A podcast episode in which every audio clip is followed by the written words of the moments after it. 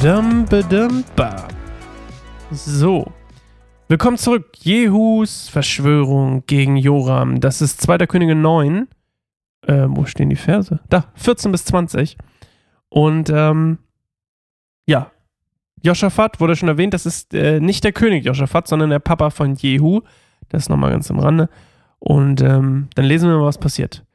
So kam es, dass Jehu, der Sohn Joschafats und Enkel Nimschis, eine Verschwörung gegen König Joram begann. Joram hatte mit dem Herr Israels Ramoth in Gilead gegen König Hazael von Aram verteidigt.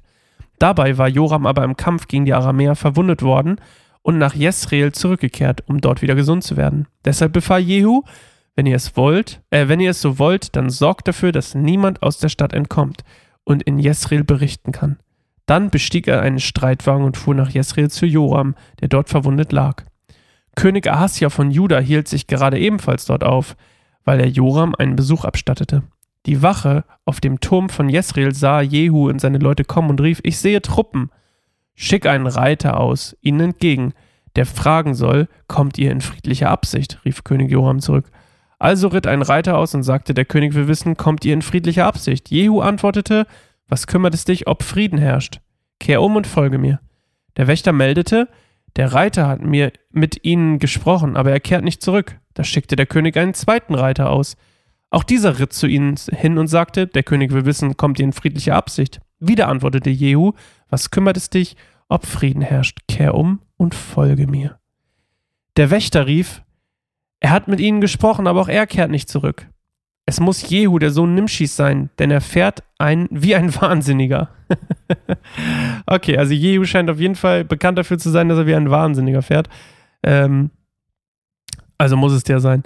Die kennen ihn ja auch, er ist ja einer vom, vom, von den höheren Leuten da.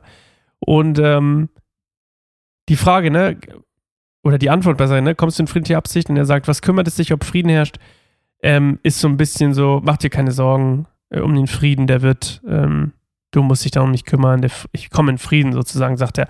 Also er sagt, hey, hey, alles safe. Und Jehu denkt, deswegen, deswegen äh, schickt er immer wieder Leute, dass er, ist quasi neugierig, er ist ungeduldig, ihm juckt es in den Fingern, ähm, wer das ist und wer da kommt, weil er auch verwundet ist, wahrscheinlich ist er verletzt, äh, oder äh, schwach, meine ich, und ähm, will jetzt nicht unbedingt nochmal irgendwie kämpfen oder so und ist natürlich auch, fragt sich natürlich auch, Mensch, wie, was ist jetzt aus der Schlacht geworden, die er verlassen musste? Ähm, weil es ist ja nicht, es war ja nicht vorbei, als er gegangen ist, sondern er ist dann, ähm, er hat ja die Stadt verteidigt und dabei wurde er verwundet und dann ähm, Jehu ist da noch gewesen und ähm, ja, jetzt wollte er wahrscheinlich auch einfach wissen, Mensch, ey, was ist mit der Stadt oder was ist mit den Leuten, ne? Ähm, haben wir gesiegt, haben wir verloren und deswegen schickt er dann den zweiten Reiter und auch der kommt nicht, sondern fährt mit ihm mit, sozusagen, weil er, äh, ich auch nicht, ich weiß gar nicht, warum man nicht mitfährt. Hm. Tja. Wissen wir auch nicht. Das war kurz und knackig heute, ne? Kurz und knackig. Und morgen lesen wir Jehu tötet Joram und Ahasja. Uh, verraten, Spoiler. Bis morgen. Ciao.